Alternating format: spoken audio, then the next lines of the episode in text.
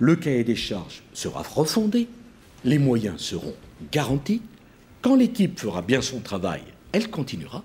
Quand l'équipe fera pas son travail, elle changera. Et c'est comme ça qu'on aura un service public parmi les meilleurs du monde.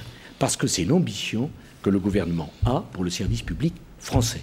Je ne vous laisserai pas tomber. Je vous donnerai les moyens de vous développer.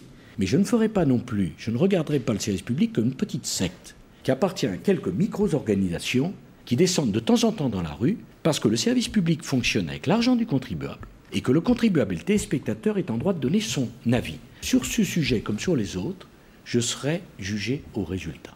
Et je ne doute pas que les résultats, on va en avoir.